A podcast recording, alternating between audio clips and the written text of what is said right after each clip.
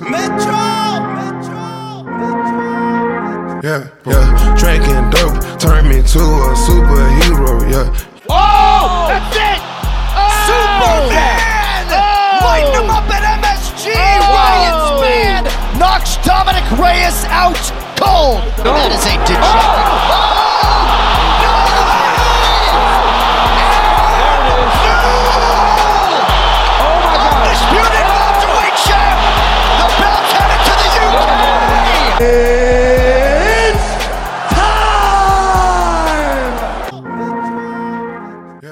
UFC 298 à Anaheim au Honda Center. Il y a eu d'ailleurs, hein, pour euh, filer la métaphore, il y a eu euh, quelques crashs euh, dans, cette, dans cette UFC 298. Honda, voiture, crash. Voilà, hein, c'est mon cerveau bizarre.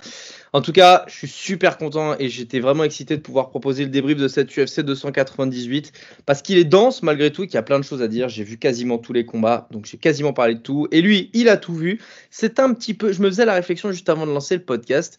Je me disais, Lionel est quand même très cinéphile et euh, enfin hyper cinéphile même d'ailleurs, brillant dans le, dans le domaine, dans cette culture-là.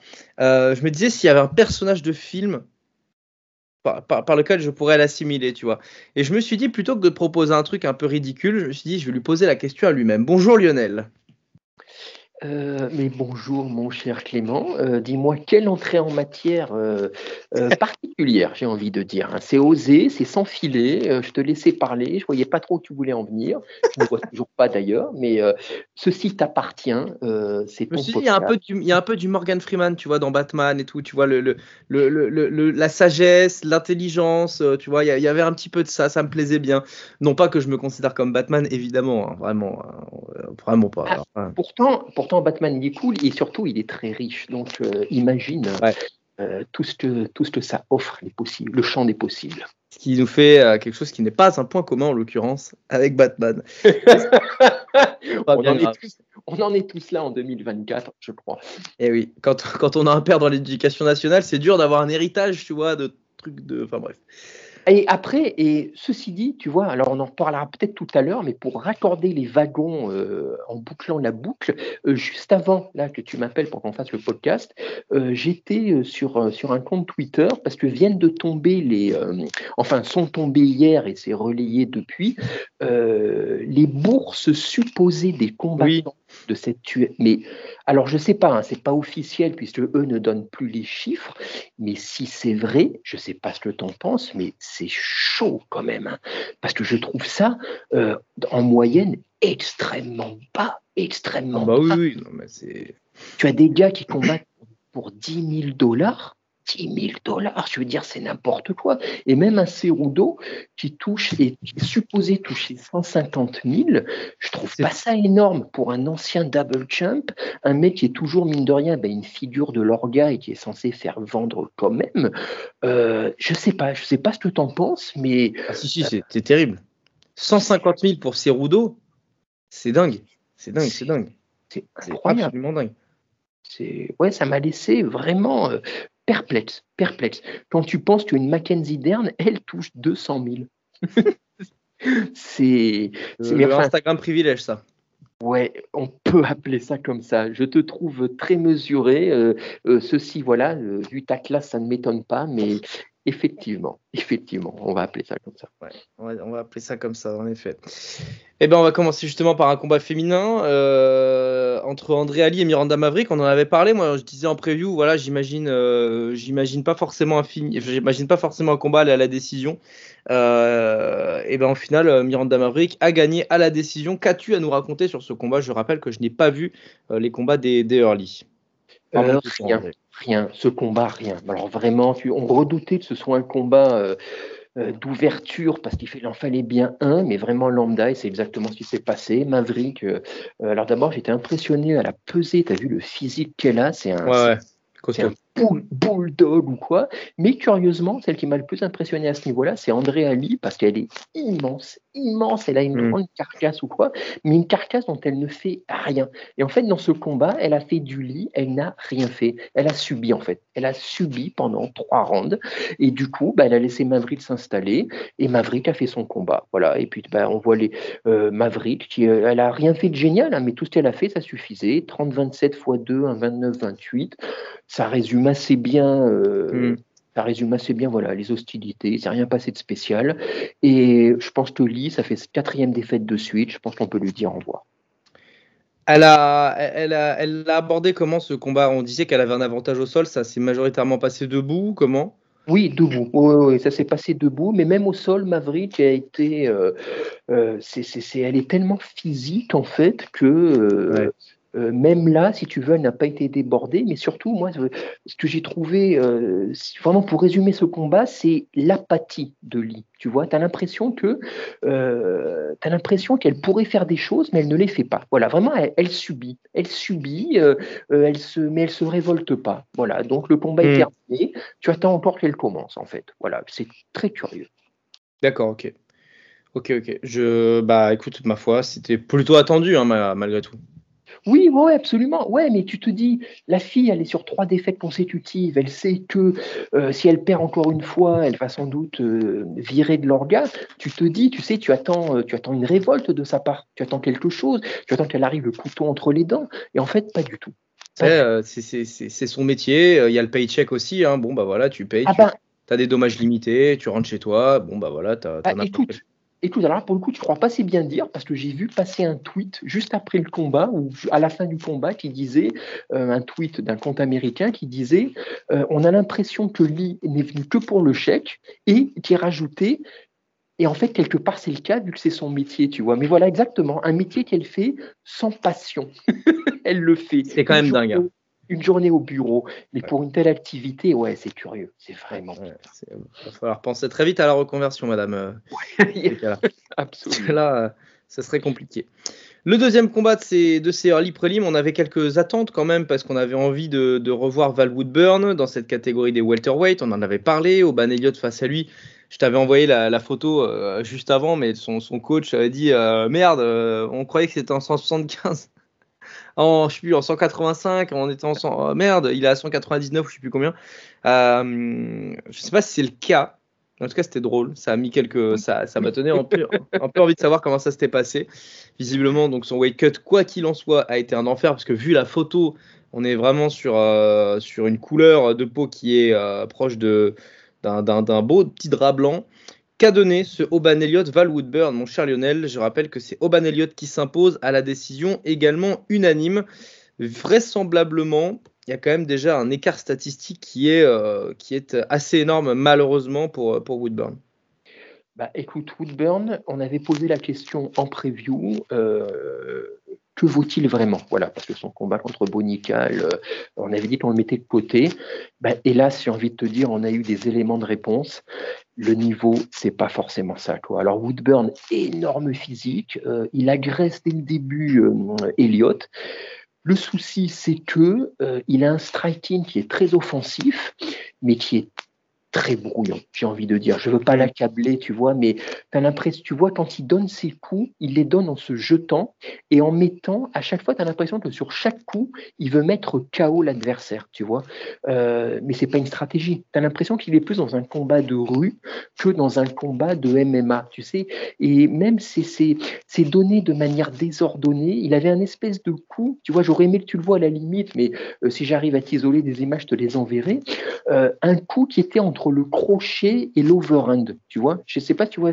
Donc du coup, mais ah ouais, d'accord, un espèce de truc circulaire, mais malgré tout qui part de loin derrière, quoi. C'est voilà, exactement. Mais si tu veux, c'est donc euh, si ça touche, ça doit faire mal vu la puissance qu'il a, mais c'est téléphoné, tu vois. Mm. Tu fais pas ça, tu fais pas ça à tel niveau. Et euh, donc Elliott a un peu subi au début, mais il a très rapidement pris la mesure de Woodburn. Et donc, euh, bah, en striking, il arrivait à éviter. Je crois qu'il s'est vraiment jamais fait toucher de manière, euh, de manière claire. Et puis dès que c'est ensuite, dès que c'est allé au clinch, dès que c'est allé au sol, bah, Woodburn, il y avait, y avait plus grand chose. Voilà. Et puis peu à peu, Elliott, ben écoute, Elliott, il a construit sa victoire tranquillement, euh, euh, sans, sans, frayeur, parce qu'il a très rapidement vu qu'il y avait tout simplement une différence de niveau. Quoi, voilà. Et vraiment, Woodburn, je ne sais pas où ils sont allés le chercher, en fait. Tu vois, le gars est sympathique, il n'y a pas de souci. Mais là, ça fait. Euh, après la déconvenue contre Nickel, mais là, on l'a vu vraiment dans, sur les trois rounds, on l'a vu, on l'a vu s'exprimer, si j'ai envie, j'ai envie de te dire. Et il n'a pas, il a pas le niveau UFC, tout simplement. Voilà, vraiment mm. sans être méchant, mais euh, peut-être qu'il est arrivé trop tôt, ou peut-être sur un malentendu, mais euh, ou bien s'il y reste, il va être cantonné au Fight Night, au prélim de Fight Night pour l'instant, parce que parce que c'est juste, c'est généreux, euh, c'est physique, mais c'est beaucoup trop limité, beaucoup trop limité. Et quant à Elliott, écoute à revoir. Voilà, à revoir, parce que vraiment, il, a bien, il, a bien, géré le truc, il a bien géré les moments où Woodburn, très agressif, aurait pu le coincer, mais il a réussi vraiment à temporiser, à jamais s'affoler. Voilà, euh, bah écoute, euh, une bonne petite victoire, euh, qui n'est pas plus significative que ça, mais malgré tout, à voir pour la suite. D'accord, ok. Bah, ouais, il a, il a réussi ce qu'il voulait, hein, j'ai l'impression. Euh. Absolument, absolument. En plus, il, il, voulait rencontrer Bisping et, euh, et euh, comment il s'appelle, Charles Sonnen. Visiblement, il l'a mm. fait, il a fait des photos avec les deux. Bon, bah, voilà, c'est une, bonne journée pour lui, quoi. Ah, en bah, l'occurrence, Val Woodburn, parce que tu, tu, le, tu, tu, tu le demandais à demi-mot tout à l'heure, il vient d'une organisation qui s'appelle le Combat Night, qui a l'air d'être une organisation américaine régionale. Euh, puisqu'il a combattu pour le dans le dans le dans le même pas c'est même pas en fait. Je pense que c'est Floridi ça doit être une organisation floridienne. Parce que visiblement il a combattu à, Orlando et à Tallahassee. Je crois que c'est une ville euh, bref voilà. Je, je revérifierai après mais bon bref il, sort un peu de nulle part quand même quoi. Bah écoute, d'ici à ce qu'on apprenne qu'il combattait dans les arrière-cours euh, du voisin de Kimbo Slice, il n'y a pas très très loin. C'est bien possible. Ouais, c'est en, en, Floride, tu vois, je, je l'avais bien flairé. Donc euh, voilà, c'est une organisation floridienne. Donc euh, bref. À voir ou pas. Josh Kinlan, Danny Barlow pour ouvrir les euh, prélims de cette UFC 298. J'avais envie de voir Barlow. Je me suis un peu renseigné sur lui après la preview. J'ai vu quelques highlights et tout. Et il y, a une, il y, a, y a un côté très athlétique, très sec sur son physique et athlétique dans, dans l'exécution très rapide de ses mouvements qui pour des welterweight m'a plutôt impressionné.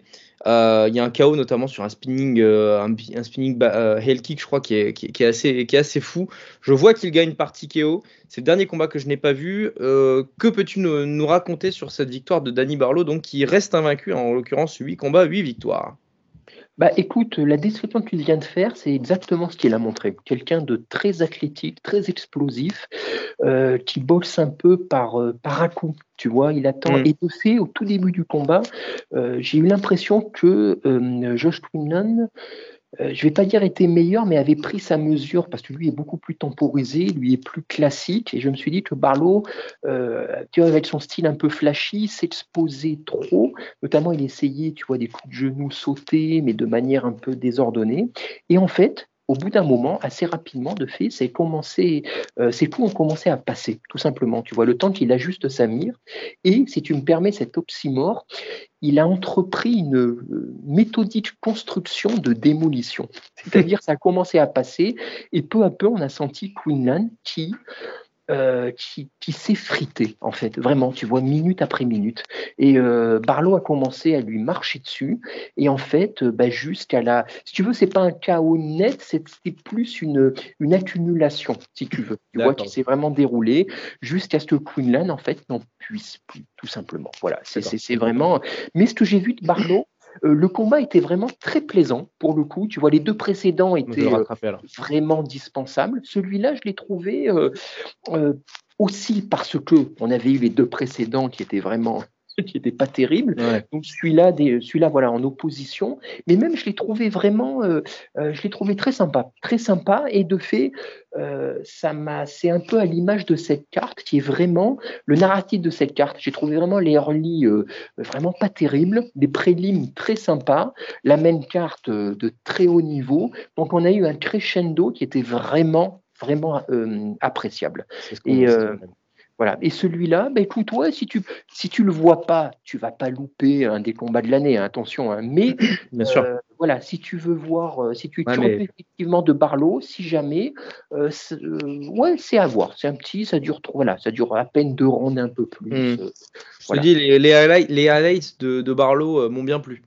Ouais, mais c'est, bah écoute, c'est exactement ça. Voilà, tu n'aurais pas pu mieux décrire le combat que tu n'as pas vu.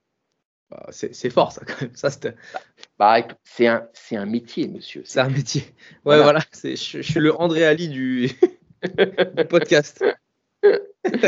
Non, tu te fais du mal. Non, non, non, non. Oui, je, je, je refuse que tu, je, refuse. Pas de problème. Euh, Josh Kinlan, d'ailleurs, qui a le physique parfait pour, euh, pour jouer Scorpion ou Sub-Zero dans Mortal Kombat. hein. Voilà. Mais c'est dommage a- parce que il, Il a le visage de l'acteur Ouais, qui, joue, ouais. euh, qui joue Scorpion euh, plus jeune dans le dernier Mortal Kombat là, qui est sorti il y a 2-3 ans. Je sais plus. Ouais, qui est pas terrible d'ailleurs, mais euh, Ouais, moi je kiffe, mais c'est voilà. oui, mais En fait, ça, tu peux faire n'importe quoi, je vais aimer, donc euh, c'est pas. Voilà, c'est ça. Ça, ton, c'est ton côté gamer. Ouais, ça doit être ça, exactement. Zhang Mingyang contre Branson Ribeiro dans la catégorie des light heavyweight. Typiquement, c'est le genre de combat où je me dis si les gens nous écoutent aussi parce qu'on propose preview débrief de l'ensemble de la carte, ce combat nous donne raison. non mais c'est vrai parce que on parle d'un mec, bah, je parlais du crash test tout à l'heure avec euh, les- l'espèce de métaphore tout ça là, mais est-ce que on pouvait être plus dans l'exactitude sur le scénario que ça ne l'a été? On a parlé factuellement des profils des deux et les deux ils se sont rentrés dedans comme des nions et ça n'a pas duré longtemps et quelque part c'est pas plus mal.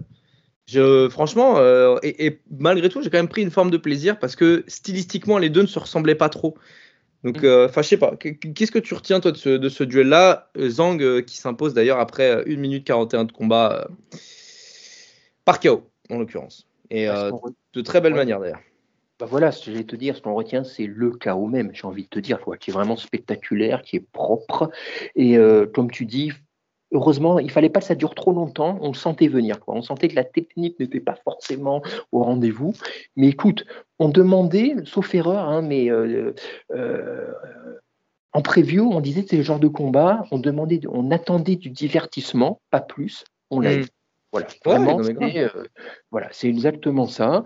Écoute, euh, bah, c'était parfait. Voilà, le- le- les prélims continuaient euh, sous les meilleurs auspices. c'est le genre de combat, voilà, t'en attends rien.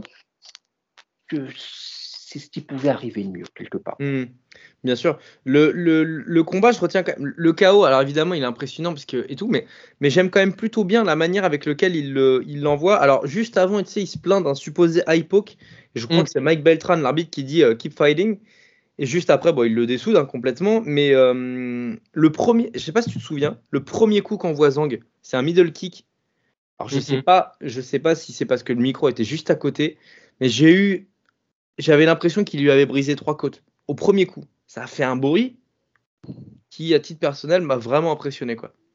Ah bah, surtout qu'il y avait peut-être, il y avait pas encore trop de monde dans la salle, Mm. mais c'est quelque chose de toute façon qu'on a remarqué que tu avais euh, euh, euh, épinglé depuis plusieurs events. L'UFC a fait euh, des progrès à ce niveau-là, et même, je l'ai remarqué, tu as, tu as dû le remarquer aussi dans la main carte, alors que la salle était pleine et les gens gueulaient, mais euh, on entend désormais vachement bien le bruit des Ouais. C'est Mm. très impressionnant. Voilà, Avoir vraiment des KO en Dolby Atmos, euh, ça envoie. hein. ah ouais, non, non, mais c'est très immersif et vraiment pour le meilleur, pour le coup. hein. Mm. Des, fois, euh, des fois, ils font des trucs qu'on peut ne pas comprendre. Là, pour le coup, c'est vraiment, je trouve, une plus-value. Ouais. Le KO, en gros, de, de Zhang euh, Mingyang, c'est vraiment. J'ai presque envie de dire que c'est classique d'un- d'une formation de bagarre. Jab, direct bras arrière, crochet bras avant. Mm. Très classique, hein. très très classique. Mais Oui, Ribeiro oui. n'avait pas de garde, euh, il a, Ouais. voilà, c'était un peu le do or die des deux côtés, quoi. Absolument. Classique, mais bien fait. Et quand le classique est bien fait, ça devient du beau, j'ai envie de te Mm. Exactement, exactement, exactement. On- Est-ce qu'on est qu'on parle du, du call-out à Alex Pereira ou pas? Oh, c'est pour. Non, Non. c'est- non, non. Même, et par contre, ça c'est quand même incroyable. Même le traducteur, c'est moitié moqué, tu vois. Il fait la traduction, il a le sourire aux lèvres. J'adore. J'adore. Ça, Je, je me régale. C'est génial. On va rester dans le, dans le continent asiatique pour le prochain combat et le vainqueur d'ailleurs, d'ailleurs qui, euh, qui, qui est donc Japonais, Rinya Nakamura contre Carlos Vera. Euh, décision unanime après 3 rounds de 5 minutes. Euh, écoute, je, je, sais que certaines personnes peuvent prendre plaisir à regarder ces combats qui, en fait, c'était vraiment un combat de grappling. Moi, vraiment, je suis désolé, hein, je sais que ça va peut-être pas plaire à certains, je me suis vraiment emmerdé. Ça m'a pas plu du tout. Euh, ah autant j'ai vu des choses qui étaient pas mal, tu vois, dans les, dans les transitions, le fait que, que Nakamura sur ses transitions, les scrumbles étaient très bien exécutés, euh, le, les top positions, il les avait bien, il a essayé de travailler. Mais j'ai vraiment pas du tout, du tout pris de plaisir. Quoi. Je retiens, je retiens que, Vera nous a fait un espèce de combat la Carlos Puelles contre, euh, contre Dan Hooker, un espèce de, saboteur qui essaie de te choper la cheville pour te, pour, euh, pour te, te, prendre. Le pire, c'est qu'il est bon. Enfin, il a vraiment l'air bon parce qu'il a été protagoniste quand il était sur le dos. Donc vraiment, bah, qui subissait le top contrôle de Nakamura. Je l'ai trouvé actif, quoi. Il a essayé de faire des choses, mais c'était pour, euh, pour bénéficier d'une erreur plus que de se sortir de l'étreinte et proposer de la variété. Et ce que j'ai encore moins compris, c'est que debout à chaque début de round, bah en fait, tu vois que le mec, il a un, il a un côté un peu tu sais, avec ses, appuis en avant-arrière. Il avait, un, il avait un high kick et un middle kick jambe avant qui était intéressant. Et j'ai, enfin, vraiment, j'ai, il m'a, il m'a, il m'a vraiment déplu ce combat, quoi. Ouais, non, je, bah, je, peux te comprendre. Non, mais parce que bah, tu, tu, tu, euh, tu demandais euh, pourquoi, oui, les combats de grappling, ça peut être excitant, mais là, il y avait juste une trop grande différence de niveau, je pense. Ouais. Parce que moi, je trouve que Vera n'a fait quasiment que subir, mais vraiment que, que subir. C'était, euh c'était, moi, je suis vraiment, je suis fan du sol, comme tu sais, mais là, c'était juste pas intéressant, comme tu dis, pas suffisamment intéressant. J'ai bien aimé ce qu'a fait Nakamura comme toi, mais juste l'opposition était, était absente en fait en face, toi, tu vois. À la limite, mm. si on avait une finition, tu vois, pour au moins mettre un peu d'éclat, mais là, Nakamura, ben ouais, il faisait ses transitions, mais ça ressemblait plus à du sparring en fait, tu vois. C'est comme s'il n'y avait pas trop d'enjeux et il y avait il n'y avait pas de tension en fait. Voilà, tu vois, il n'y avait pas d'excitation. On a très rapidement vu ça, vers où ça se dirigeait, mais jamais Vera n'a semblé en mesure de créer soudainement, tu vois, une surprise en chopant une jambe euh, comme il aurait pu. Donc du coup, euh, non, je suis d'accord avec toi. De toute façon, tu vois les, les stories ne disent pas forcément tout, mais là, 30-27 x 3, oui, pour le coup. Oui, complètement. Il n'y a qu'au début que Vera aurait pu au premier round, tu sais, parce que Nakamura, à la base, je pense qu'il voulait pas forcément grappler et il voulait s'en sortir, euh, tu sais, quasiment en fuyant euh, euh, à quatre pattes, tu vois, mais en essayant de, de, de, se déplacer. Et en fait, Vera lui a, lui a chopé, là, il y a une clé de, de talon, je crois, qui est pas loin de passer, ou en tout cas qui semble plutôt, plutôt pas trop, trop mal parti. en fait, Nakamura, il s'est dit OK, ou alors ses coachs lui ont dit OK, Bon, il y a un danger à ce moment-là, c'est ce qu'il attend. Continue de grappler, scramble, scramble, scramble, tu récupères des positions favorables et tu taffes. Mais il n'a pas vraiment tenté de soumission, c'était c'était ouais, vraiment pas terrible. Non, absolument. non, non, il a, il a contrôlé. Voilà, il a contrôlé pour, pour, se diriger vers une décision. Voilà, le, le, seul petite, la seule petite chose, euh, parce que voilà que je me suis quand même dit en regardant le combat, et c'est euh, quand même cette KT, dont c'était chez les Bantams. Mm. Les gars, ils sont quand même, euh, même quand ils font un combat comme ça qui n'est pas forcément excitant, mais ils ont une, ils ont une vitesse d'exécution explosivité dans leur game. on le verra plus tard dans la main card. C'est, c'est, je, continue à rester fan des lightweight ou quoi, mais cette KT quand même, ah, c'est, c'est, je me demande si c'est pas en train de devenir ma KT préférée parce que mm. pour la pour la versatilité et le, et le physique euh, de ces combattants. Je, je, de toute façon, on en a déjà parlé, mais il est, pas, il est très possible que la, les, la, catégorie des bantams soit la KT la plus MMA compatible, en fait. Mm, absolument. Avec les phasers, même au niveau des lightweight, tu peux commencer quand même à avoir des mecs qui gazent vite. Moi, mm. je, je, pense que c'est aussi porté par la densité de, de cette catégorie-là à l'UFC. Moi, je reste très fan des welter quand même. Euh, parce qu'il y a un truc de puissance brute aussi qui fait que ça peut se mm. désynchroniser à n'importe quel moment, que tu as quand même beaucoup moins en bantam. Il faut vraiment être sur du striker pur, type euh, Prime, euh, Prime Cody Garbrandt, tu vois, pour avoir des mecs comme mm. ça, mais, mais c'est pas c'est moins récurrent. Les Walter, tu as quand même pas mal de mecs qui peuvent, qui peuvent, te, qui peuvent te désynchroniser. Euh, c'est un peu, c'est un peu, euh, comment dire, c'est un peu, euh, c'est un peu un amour qui, qui, est mien. Mais objectivement, je pense que ouais, les Bantam, Bantam c'est la, c'est la catégorie parfaite. T'as pas, tu vois, t'as pas un Josh Emmett en Bantam. pas le mec, tu vois, qui. Non, mais c'est vrai, ils ont. C'est peut-être la KT, ou en tout cas l'UFC, les mecs sont les plus complets, généralement, tu vois. Oui, absolument. Mais si tu as On en parlera tout à l'heure avec Merab Cerudo, qui en est un exemple euh, extraordinaire. Bien sûr, ouais, ouais. Non, mais si aussi tu aimes les Walter, c'est peut-être inconsciemment, c'est parce que Masvidal y était aussi. Donc, euh, Je pensais que tu allais dire Doumbé ou je sais pas quoi, mais non. C'est vrai, il a raison. Mais, mais, enfin, enfin, enfin, comme si on ne connaissait pas. Et, euh, et là, je, je, je, voilà, et là, j'imagine, imagine que Masvidal ait été en bantam, mais là, ça aurait été. Euh, oh. Voilà. C'est bon. C'est bon, c'est bon, c'est même, plus la, même plus la peine. Bref. Allez, combat suivant, Roger, euh, Marcos Rogerio de Lima pardon, face à Junior Tafa. Et oui, ce n'est pas Justin, mais Junior qui s'est pointé dans l'octogone. Euh, D'ailleurs, euh, casquette bien basse de Justin hein, euh, derrière son frère avant le combat. Hein, il en menait pas large. Il devait, à mon avis, être bien dégoûté d'envoyer son frère au charbon face à, face à Delima. et on peut aisément le comprendre, bien sûr.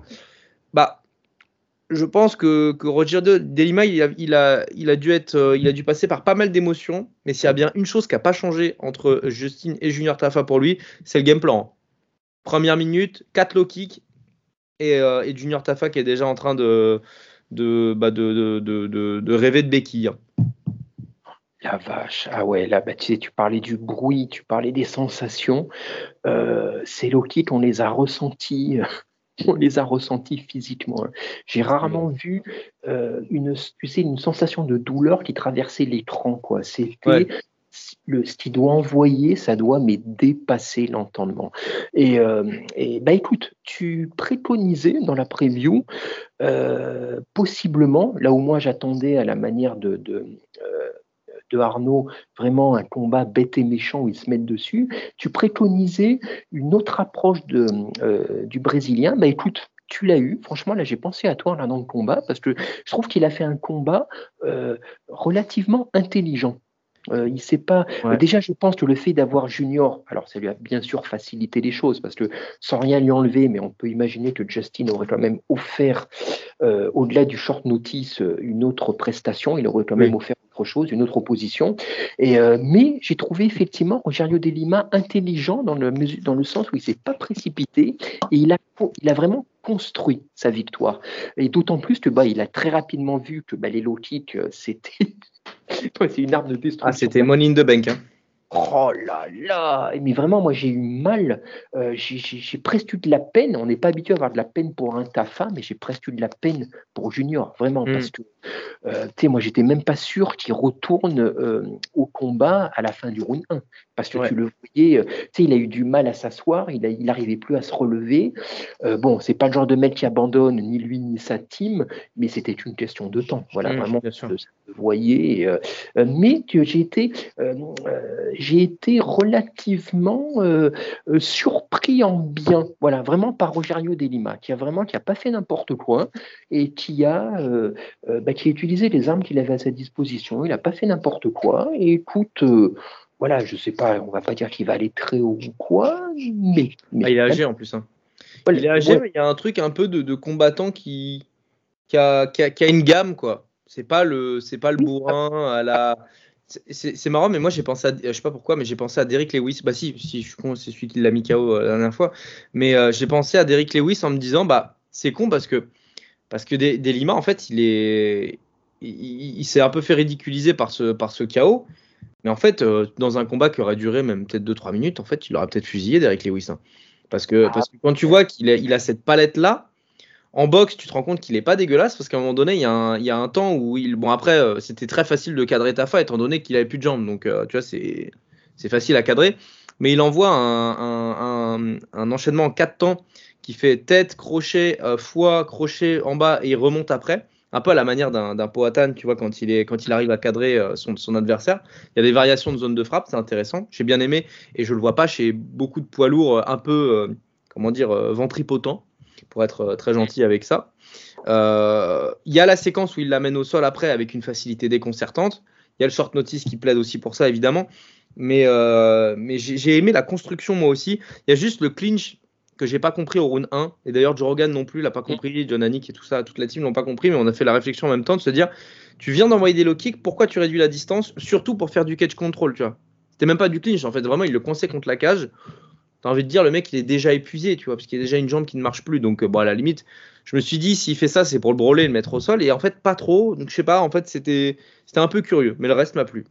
Oui, absolument. Est-ce que, alors en me, faisant l'avocat du diable, bah, j'ai pensé comme toi, euh, voilà, on a tous pensé la même chose, mais est-ce qu'avec le recul, euh, on peut se dire que peut-être il a senti qu'il n'avait pas un cardio illimité et plutôt de faire n'importe quoi euh, en rushant, parce que un Tafa blessé reste un Tafa néanmoins, tu vois, et donc à s'exposer peut-être à un contre malheureux, bah écoute, en tout cas, ça, la suite lui a donné raison. Donc, voilà. Mais maintenant, j'aimerais bien le voir face à, face à Justin, tu vois, pour le coup. Parce que je pense quand même que Justin a un peu plus à offrir.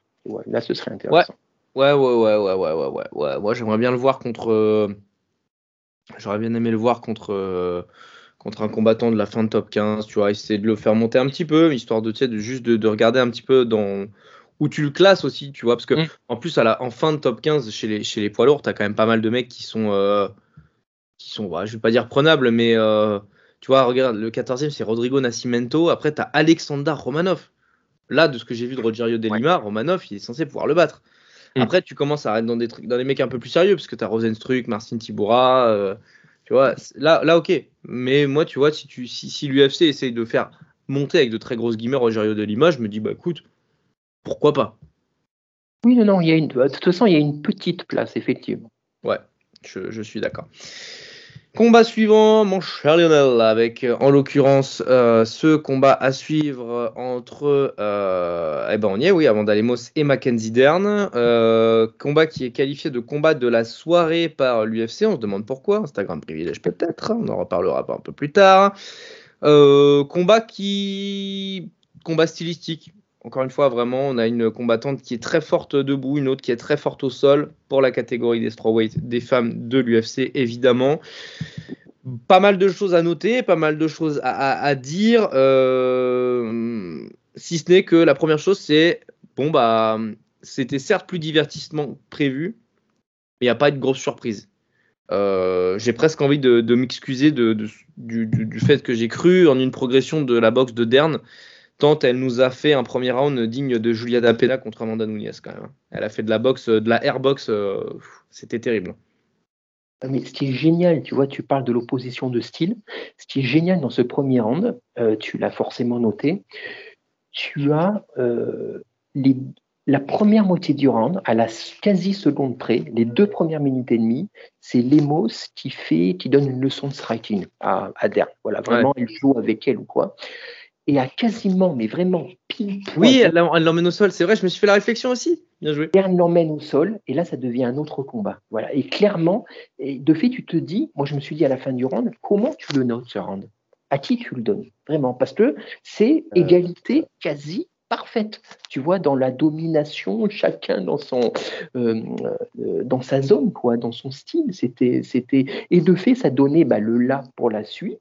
Euh, moi, je t'avoue que j'attendais tellement peu, j'attendais tellement rien, surtout que j'ai été vraiment, ouais, agréablement surpris parce que c'était vraiment, c'était divertissant. elles se la sont données vraiment mm. Tommy Fallet. À ce jeu-là, bah, Lemos était quand même juste un peu au-dessus parce que c'est resté un peu plus mais pour le coup, Dern m'a surpris par sa résistance, euh, par, sa, par son menton, par sa vitalité. Hmm. Euh, j'ai trouvé que même debout, elle était, elle n'était pas complètement ridicule, si tu veux. Elle, a réussi à encaisser suffisamment pour ensuite l'amener au sol.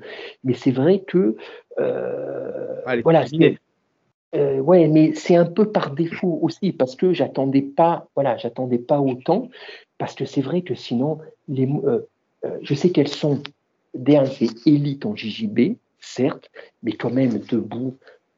Ah, je sais pas, tu te demandes vraiment à quel ouais, ouais. Après, élite en JJB, mais au final, tu, quand tu regardes la séquence du round 1, le round se termine avec un, une tentative de armbar de, de Lemos, qui n'est pas déconnante à ce moment-là. Alors, Dern ne le, prend pas, hein, sinon on ne parlerait pas d'une décision unanime et tout, mais, mais euh, moi, le premier round, je le donne à Lemos parce que comme tu l'as dit, il y a une leçon de striking pendant 2.30. Il y a un takedown qui est magnifique de Dern ensuite. Vraiment, la transition à, à 2.30, comme tu l'as très bien dit. Il y a vraiment une, minute 30 de, grosse domination de Dern. Et là, tu dis équilibrage des forces, très bien. Je trouve quand même que la dernière minute du round 1, il y, a un petit équilibrage là aussi. Tu vois, dans cette séquence où, où Dern était très dominante, alors que tu vois, sur le round 1, et on en parlera avec le, début du round 2, en striking, debout, il n'y a pas match, mais genre jamais match, quoi. Hmm. Il n'y a qu'au début du round 2-3 où elle arrive à la clipper. Sinon, euh, sinon, voilà. Donc moi, le round 1, je le donne à, Lemos parce que dans, leur, dans le temps faible qu'elle a, elle arrive quand même à, retrouver quelques solutions. Là où Dern, vraiment, euh, c'était... c'était, c'était euh, donc le, round 1, je le donne à, Lemos. Évidemment, le deuxième à Lemos aussi, parce qu'il y, a un double knockdown en sa, en sa faveur. D'ailleurs, comment dire, je ne sais plus qui c'est l'arbitre. Je ne sais plus qui est l'arbitre de ce combat-là. Il peut y avoir stoppage au, deuxième knockdown. Hein. Oui, elle lui met vraiment, elle lui met des, des coups de, mais c'est même pas des coups, c'est même pas des coups de poing, c'est qu'elle a l'impression qu'elle lui mettait des coups de pied quoi. Tellement ça allait vite, tellement c'était puissant, tellement c'était fort.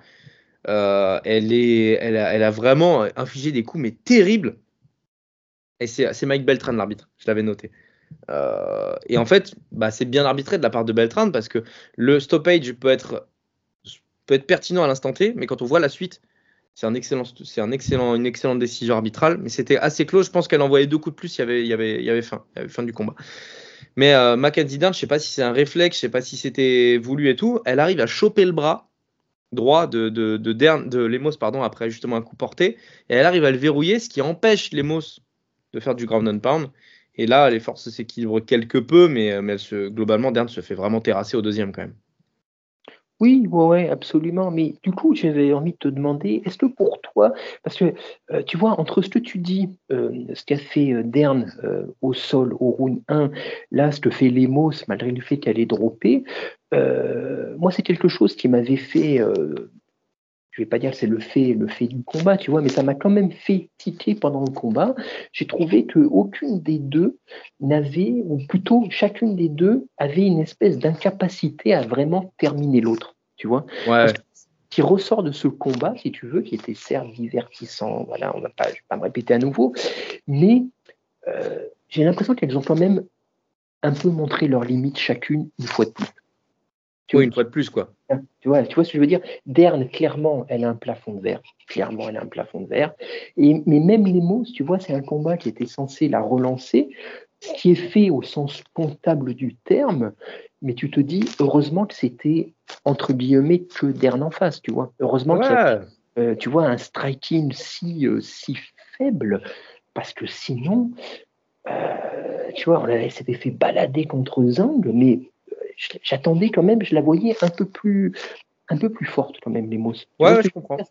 J'ai l'impression qu'en fait, le classement, elle est arrivée là un peu par concours de circonstances. Euh, j'ai envie de te dire, même Dern, elle est classée, je crois, elle est, elle est encore très haut, Dern. Elle est 7. parler 7. Voilà. Et les mots 3, du coup, mais bon, elle sortait d'un title shot aussi, c'est pas déconnant. C'est pas déconnant, mais il y a quand même euh, d'énormes, d'énormes gaps dans cette division. Tu vois, comme chez les filles d'ailleurs, hein, tu vois, parce que tu as, tu as Zang, tu as sa prochaine adversaire, mais puis ensuite derrière, c'est, oh, il y a quand même, euh, y a quand même des trous. Et là, vraiment, euh, pour le coup, il serait temps peut-être de, de, de, renouveler un peu, un peu le roster, quoi. Je sais pas, ou bien de, bien de, de, l'ouvrir à une catégorie plus basse, tu vois, dont il parle depuis très mhm. longtemps, les, les Atom Wade. Mais je, Attention, parce que là, tu vois, là déjà, on n'a plus de phasers chez les filles. Les bantams, bah, il n'y a plus personne. Hein, c'est Pennington qui est championne. Les fly, pour l'instant, c'est ce qui marche le mieux. Mais les stro, t'en parlais il y a quelques podcasts, pendant très longtemps, c'est resté la division de référence. Et là, honnêtement, à part la championne et une ou deux derrière, c'est pas glorieux. Non, c'est pas glorieux. C'est trop, trop, trop incomplet, trop, ouais, ouais, non, non, c'est trop de failles et beaucoup trop unidimensionnel. Et là, mm. vraiment, ce combat-là l'a montré de manière presque caricaturale. Ouais. D'ailleurs, ouais, shout out euh, quand même à Dern parce que au bout de deux minutes de combat, euh, les low kicks qui envoyaient les Moss en début de combat, euh, elle avait un 9, hein, Dern. Je sais pas si t'as fait gaffe, mm. mais. ouais, ouais. Ah, elle était pas. Au final, bah, elle a réussi à tenir avec ça. Donc, franchement, j'avoue, s'il y a bien un truc qu'on a appris de Dern, c'est qu'elle avait quand même du menton et de la, ah, de la vigueur et une croyance en elle qui est quand même. elle a la respectable. Tu as vu la façon dont elle harangue la foule et les mots à l'appel du troisième round Tu te dis, bon, bah, tu peux lui reprocher des tas de choses, mais pas sa volonté. Hein. Là, c'est. Ah non, c'est clair. Non, non, mais il faut le dire, je pense, c'est important. Ouvrons la main card ensemble, mon cher Lionel, avec 5 euh, combats aussi denses les uns que les autres. À mon avis, on n'a pas fini, mais c'est pas plus mal parce qu'on a plein de choses à dire. Anthony Hernandez contre Roman Kopilov. On, voilà, on, a vanté les mérites et la virtuosité du striking de Kopilov en preview. On n'en a malheureusement pas vu grand chose euh, parce que bah, parce qu'Anthony Hernandez, moi je le dis et comme ça je vais aller très vite, je pense que avec son niveau, il a fait le combat parfait tout simplement. Euh, Kopilov envoie quelques kicks avec sa jambe gauche en début de combat. Euh, mais malgré tout, il y avait un truc de pression qui était mis par Hernandez qui faisait que Kopilov n'avait pas vraiment d'espace. On sait que Kopilov, sa grande force,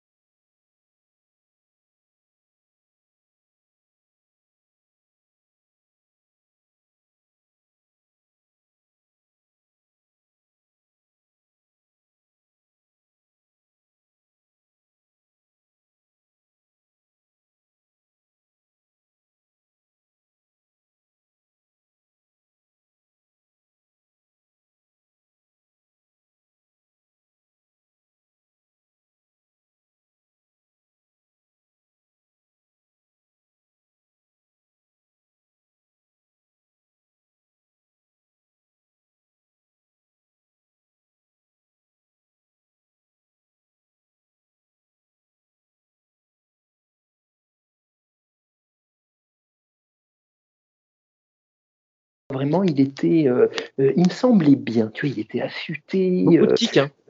euh, beaucoup de beaucoup de exactement. Tu vois, il, est, il passait et tout. Tu vois, il me semblait bien, bien.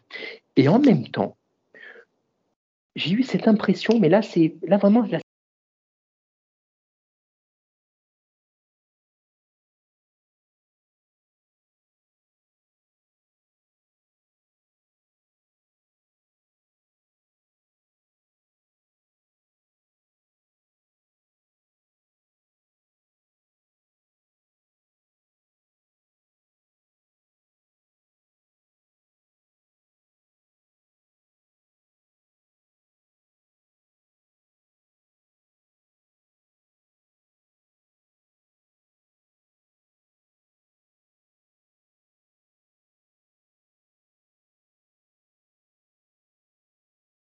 avec lui quelque chose, tu l'as très bien dit, une boxe, un striking vraiment d'une qualité pour un combattant de MMA, il n'y en a pas beaucoup comme ça. Et vraiment, il a, il J'en ai a, pas vu beaucoup, moi. Vraiment. Il a vraiment, il était, euh, euh, tu vois, tu faisais, on en avait parlé dans la semaine, tu disais, Topoy, il est trop émotionnel, il, a- il va faire n'importe quoi. Bah écoute, il a laissé l'émotion de côté. Oh. Je l'ai trouvé focus. Il a mis la pression, mais la pression, pas une pression en volume comme le faisait Holloway, ou une pression un peu désordonnée et euh, euh, agressive dans le mauvais sens du terme, comme l'avait fait Rodriguez. Il a mis une pression constante, mais une pression réfléchie, presque mathématique. Et j'ai eu et moi, j'ai vu un Volk comme je l'avais jamais vu, un Volk qui semblait un peu euh, désarçonné par ça, tu vois, parce qu'il y répondait, mais tu sentais que ça le, enfin, moi j'ai eu l'impression que ça le gênait, tu vois, de Ouais, voir un. Topuria qui avançait sans cesse, qui frappe. Mais comme une mule, je pense qu'on s'en rend pas compte. En plus, c'est un molosse Topuria. Il, a, il était en lightweight, il a fait un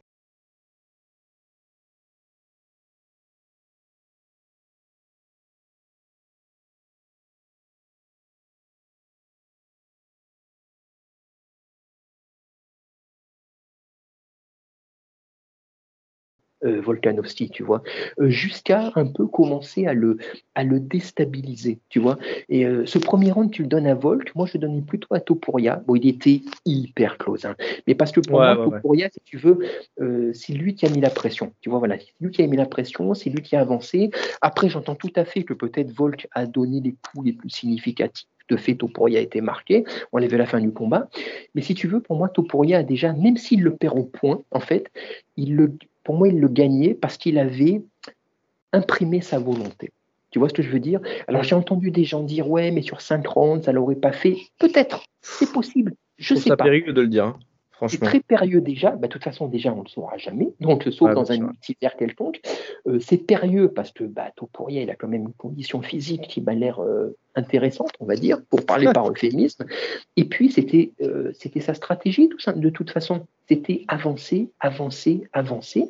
Mais je ne pensais pas, tu vois, qu'il en serait euh, capable, euh, déjà avec cet aplomb, euh, qui, bah, euh, et en fait, tout s'est réuni, si tu veux, physiquement.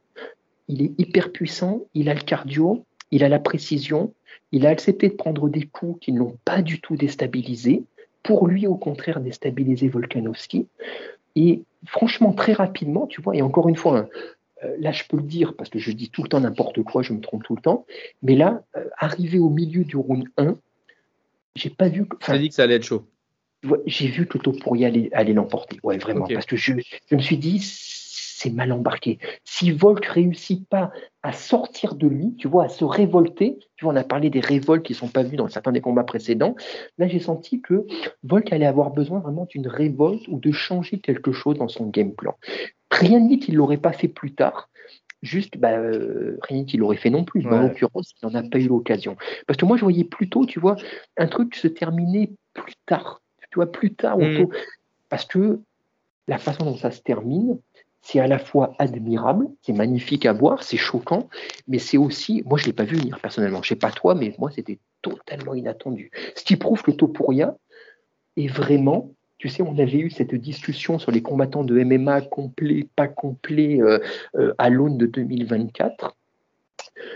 Topuria, euh, on va pas mettre, on va pas lui promettre un avenir glorieux, mais s'il continue comme ça, pour moi, il Ah bah, a, attention, hein. il coche beaucoup de cases. Attention. Hein. C'est, c'est... Et euh, là, je, fais, je prends un peu d'avance sur la suite, mais honnêtement, il va être très dur à déloger. Ouais. Je suis, euh, je suis, je suis complètement d'accord. Franchement, bah, c'est qu'il a, il a tout en fait. Il a, tu vois, tu disais Costa, tu vois, il a la puissance, mais il lui manque ça. Whitaker, il a si, mais il lui manque ça. Topuria, qu'est-ce qu'il n'a pas en fait? C'est un peu ça pour la question. Mais d'un autre côté, j'ai envie de te dire, et on le dit souvent de ce, dans ce genre de mecs qui sont soit invaincus, soit qui semblent très forts, c'est on les a pas vus dans les autres troubles. Personne ne les a mis dans le trouble encore. J'attend de voir. C'est vrai aussi. Quelque part, au final, le, fait d'avoir ce title shot et d'être dans une semaine très émotionnelle et tout, peut être une sorte d'autre parce que c'est un truc avec lequel il faut dealer qu'il n'a jamais connu avant. Mm. Et en ça, respect, tu vois. Absolument. Il y a aussi ce qui se passe dans l'octogone. Malheureusement, euh, ouais, j'ai senti un, bah, tu vois, in the zone, quoi. Rien in the zone. Donc, ça veut dire extrêmement bien coaché, extrêmement bien préparé, extrêmement bien drivé mentalement aussi, extrêmement bien échauffé, extrêmement bien. Donc, c'est la victoire de tout un team aussi pour, pour Topuria. Ça fait beaucoup pour Eugene Berman quand même. Hein. Ah, Adesanya Volkanovski, euh, le, City Kickboxing, malheureusement, qui reste l'un des meilleurs gyms de, de, de, des, continents euh, du monde, euh, ça fait deux sales défaites quand même.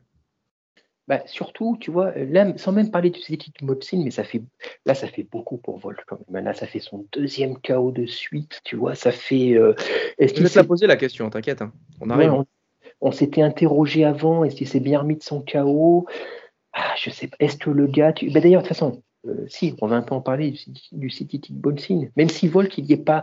Il y est en tant qu'intérimaire. Hein. Il est pas. Berman, c'est pas vraiment son head coach. C'est vrai. Son head coach, c'est l'espèce de crocodile Dundee là, euh, qui, le mec sorti du bush, euh, du bush australien. Mais euh... un collier en dents de crocodile. qu'il est allé, il est allé les arracher à la main les dents. Voilà. Mais, mais mais c'est un peu la même chose néanmoins. Adesanya, trop de combats, trop de trop rapprochés ou quoi, et Volk, bah Volk, on sait les problèmes mentaux qu'il a, il en a parlé. Euh, moi, je l'ai trouvé, tu, as dit, tu l'as pas trouvé vieux. Alors effectivement, euh, il avait une bonne, dans la cage, il n'a pas montré de signe, effectivement. Et je trouve que on peut se demander à quel point il combat pas trop, tu vois. Euh, j'imagine qu'il fait des camps en plus, c'est le genre à aller s'entraîner, même quand il combat pas, il doit se faire des séances de mammouth euh, quasi quotidiennement. Et de tête, tu sais, moi je trouve, quand tu vois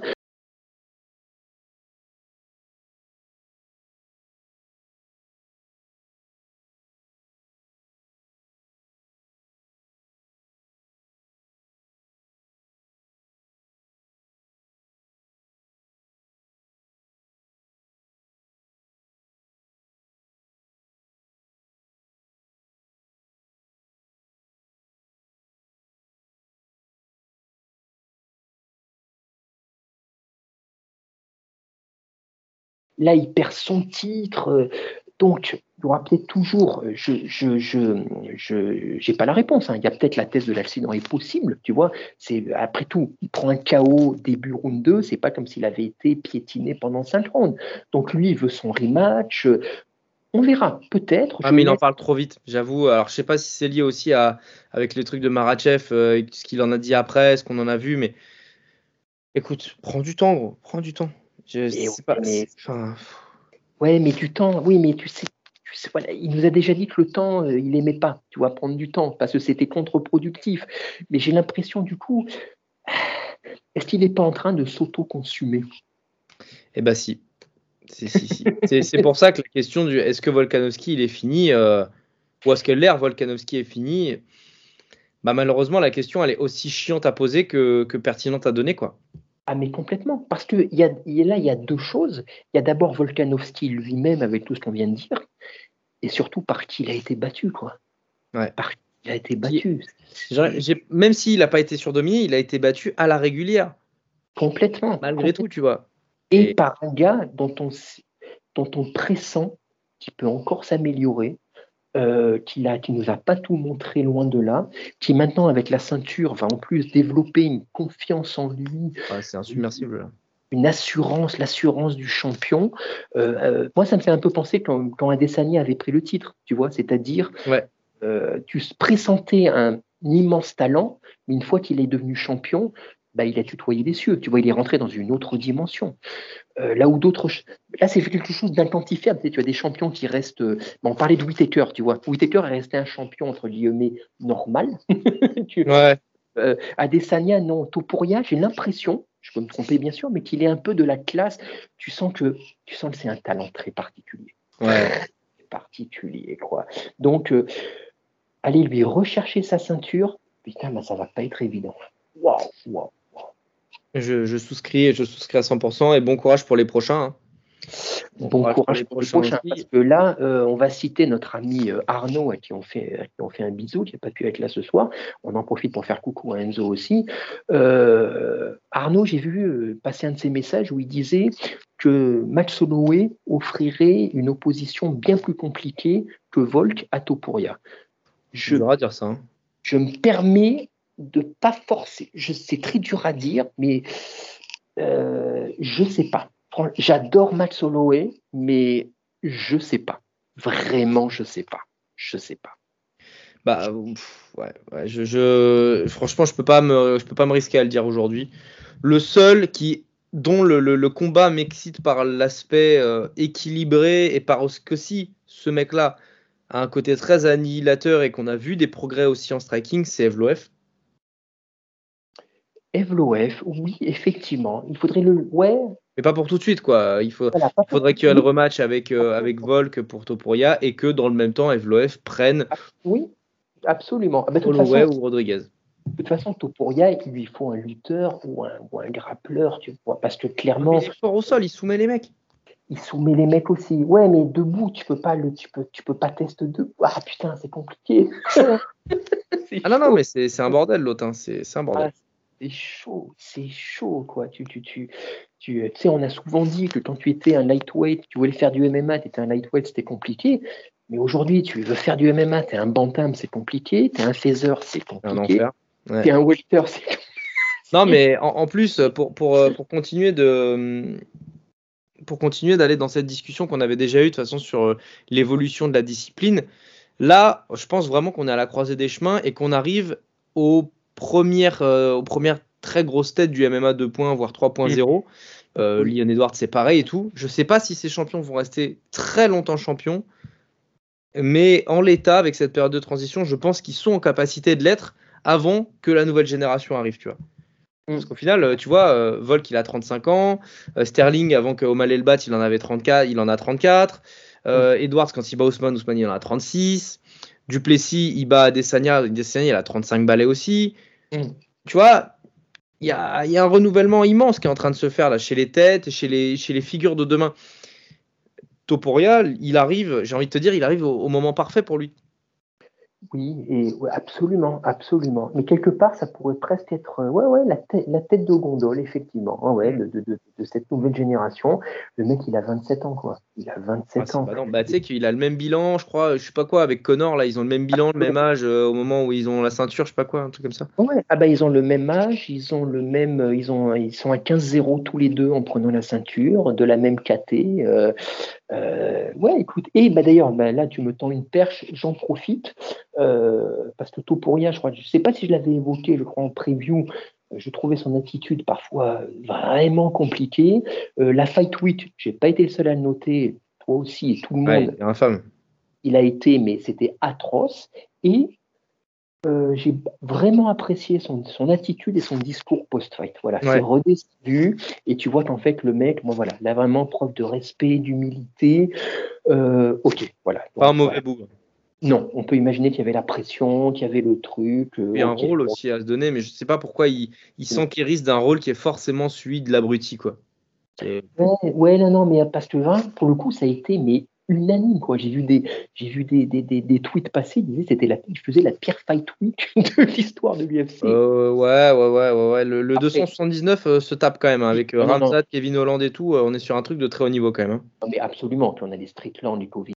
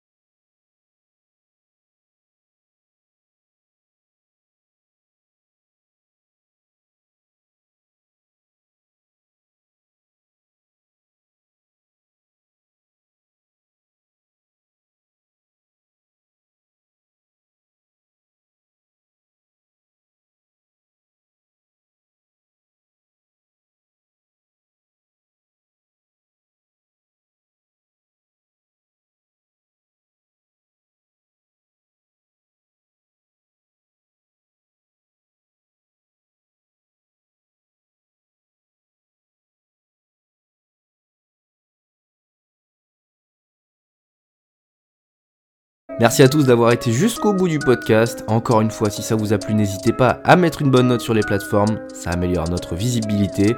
Encore merci et à très vite.